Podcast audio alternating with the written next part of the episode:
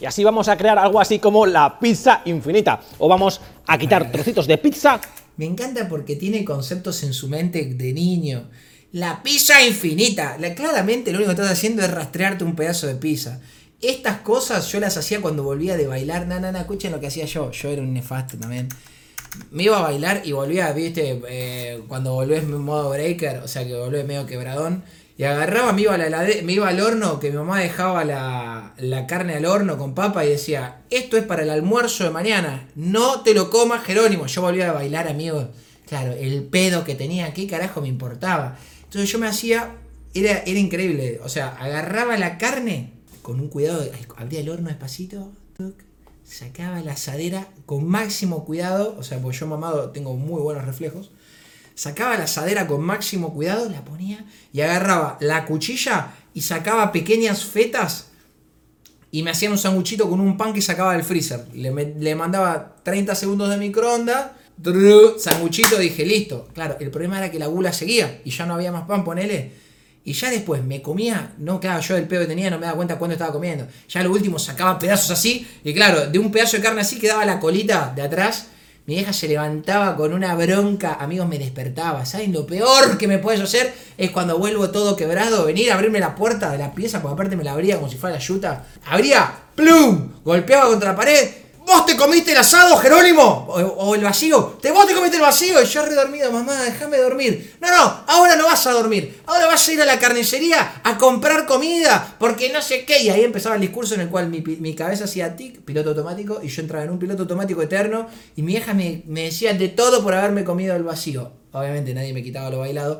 Y nada, cambiaba hasta que después empezó a esconder la comida. Cuando sabía que yo bailaba, me iba a bailar, eh, me empezó a esconder la comida, amigo.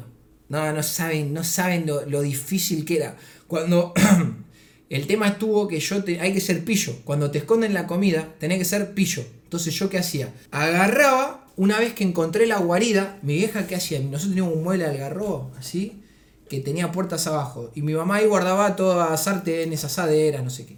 Entre asadera y asadera, escuchen, porque yo fui muy inteligente. Y en estos Argos fue una pieza clave, una pieza fundamental en, esto del rastreo de alimentos. Lo agarraba Argos y abría la puerta, pues yo sabía, un día escuché que mi mamá, cuando antes de irse a dormir, abría la puerta del, del, mueble. Dije, ya sé dónde guarda la comida. Lo agarré a Argos y lo desperté. Argos dormía en un sillón. Entonces me lo despierto. Dije, listo. Gordo, vení, vení, gordo, vení. Y le abría la puerta y lo hacía oler. Hasta que el hijo de puta encontró. Eh, el hijo de puta topeteaba con la nariz, obviamente se lo quería comer. Entonces cuando abría la puerta el tipo topeteaba, descubrí que mi mamá guardaba la comida, asade había pilas de asaderas amontonadas, en la asadera del medio guardaba la comida ahí. Yo decía, bien, bien gordo. Entonces el gordo recibía su porción, por obviamente el trabajo realizado, los servicios había que pagarlos. Eh, el gordo siempre fue bien, bien remunerado. Eh, a lo cual se compartían las ganancias. El tema está en que, claro, vos podías descubrir dónde estaba el alimento, pero tenías que seguir robando pequeñas raciones, porque si no se daban cuenta. Entonces, lo que yo comía, eh, lo que yo comía, por ejemplo, mi hija escondió una longaniza. La longaniza tenía que estar cortada, porque si no, no podía. El queso tenía que estar cortado, si no, no podía. Entonces, pequeña porción, poquito para Argos, poquito para el momo. Así hasta que, bueno, un día descubrió a dónde estaba la comida y se empezó a llevar la comida a la pieza. Ya lo mío fue. Pasa que yo era nefasto, amigos. Imagínense saliendo de joda, jueves, viernes, sábado. O sea, era, era clave que, que no. Así que esos eran, eso que dice Mike, lo de la comida infinita, yo intenté hacerlo durante mucho tiempo y te puedo asegurar que mi mamá se daba cuenta. Y ya, se, ¿saben la técnica que hizo mi mamá? Mi vieja, descubrí que que cuando había carne al horno, ¿saben lo que hacía? Dejaba un corte característico de ella. Entonces, vos abrías el horno, yo me daba cuenta de que ella se había dado cuenta a veces que yo comía. Yo digo, la puta madre, ¿cómo carajo se dio cuenta mi vieja que me comía esto? ¿Saben qué hacía la, la hija de puta? Agarraba y cortaba, por ejemplo, de manera media torcida la carne entonces yo dije, tengo que cortar exactamente igual, incluso con mismo cuchillo. Si ella corta con tramontina, yo corto con tramontina. Si ella corta con cuchilla filosa, yo corto con cuchilla filosa. Entonces esto era como una especie de, hacking del robo de comida, o sea, era ver cómo cada uno iba mejorando sus sistemas. Mi mamá iba mejorando el sistema de, de- de detección de, de, de quién se come los alimentos y yo iba descubriendo metodologías para poder ir robando pequeñas raciones cuando venía de bailar. Bueno, así fue hasta una vez me, me dormí comiendo porque vine con un pedo de esos que, que son para el recuerdo, son bíblicos. Vine con un pedo que abrí la puerta de la reja, la dejé abierta, abrí la puerta de madera, la dejé abierta, me senté a comer y cuando me senté a comer, en un momento me debo haber apoyado así, tenía un sándwich en la mano, estaba apoyado así y me corrí y me quedé dormido en la mesa con un sándwich al costado, las dos puertas abiertas. Mi vieja se despertó, obviamente cuando se despierta era invierno, hacía un frío en la casa. Yo dormido, con un sándwich en la mano, tirado así arriba de la mesa al garrobo, y mi vieja despertándome me dice, ¿qué haces? Andá a dormir a la cama, ¿por qué estás durmiendo? ¿Por qué hay, por qué hay, eh, hay migas? Claro, que había pasado. Obviamente el gordo no es ningún boludo, Argos se sentó en la silla, yo me sentaba y él tenía una silla al lado mío, en la cual él se sentaba a comer. Y claro, el gordo cuando vio que estaba dormido, aprovechó, eh, aprovechó el bug y listo, chau. Había lo que era un sándwich, eh, se lo comió el gordo. Quedaron las migas. Por suerte no quedó el sándwich. Yo no sé si hubiera sido peor. Creo que el gordo me cubrió en esa, fue, fue muy, muy pillo. Así que Argos, a Argos le debo. No saben lo que le debo al gordo. No, no, no. Quieren. Tengo unas nefastas. Porque aparte, escuchen esta. Esta, esta, esta también la quiero sumar. Yo he comido cosas muy nefastas cuando he vuelto de joda. Entre ellas, pan con aderezo, pan con cualquier cosa que encontrás. Porque obviamente, o, o galletita, o cualquier cosa. Agarro y llego a mi casa. No, no, no, no, no, no. La que cuenta Martín, la del pan de pancho con mayonesa y ketchup adentro, no es nada. Pobre, mi, mi exnovia, boludo, nos estábamos un día en, la en, en mi casa. Yo, claro, donde me pintaba la gula, o sea, yo eh, copulaba y cuando, y cuando realizaba el acto de, copula, de copulación, o sea, no sé si te habrá bien dicho, pero después del acto de copular, a mí me daba un hambre fuera de lo normal. O sea, entonces, claro, me despertaba a la madrugada con una lija que me comía las paredes. Entonces, un día pobre, no, no, no, yo era un hijo de puta. Me levanto, agarro pan y que habíamos comido carne al horno o asado, no sé qué, y mi viejo había hecho chimichurri. Los chimichurri de mi viejo, no, no, no, eh, son 80% ajo y 20% ají molido. Nefasto. O sea, el olor que podía tener, le empecé a comer, me comí como dos panes con chimichurri. Ah, olvídate, dos problemas. Primero que pobrecita, me acosté y tenía un aliento muerto. No, no, no, no, no. Y no me olvido más, ella estaba acostada, ponele, mirando para, para mi lado y me dice, se despierta del olor y dice, no, ¿qué comiste? Oh, por Dios, date vuelta, Jerónimo. Entonces, bueno, no sé si se da vuelta ella o me doy vuelta yo. Y me dice, no, no, no se puede estar, Jerónimo, no se puede estar el olor a ajo que tenés encima. Bueno, el problema está a la mañana, cuando empiezan a, a salir los, los fantasmas. Y ahí pintaba la, la ventilada, la famosa ventiladita. Porque yo no sé si es peor. Igual había, hay una que es clave, que esta, esta escúchenla, este es un tip buenísimo. Cuando, cuando tenés uno de esos ninjas, ninjas peligrosos, onda fuerzas especiales rusas, sale y, se escucha el... Cuando sale ese, sábana a la cabeza de los dos y a respirar el aire puro. Ese es el momento que uno disfruta. Ojalá la gente pudiera disfrutar el olor a pedo como lo disfruto yo. Mi olor a pedo es clave. Pero bueno, yo supongo que.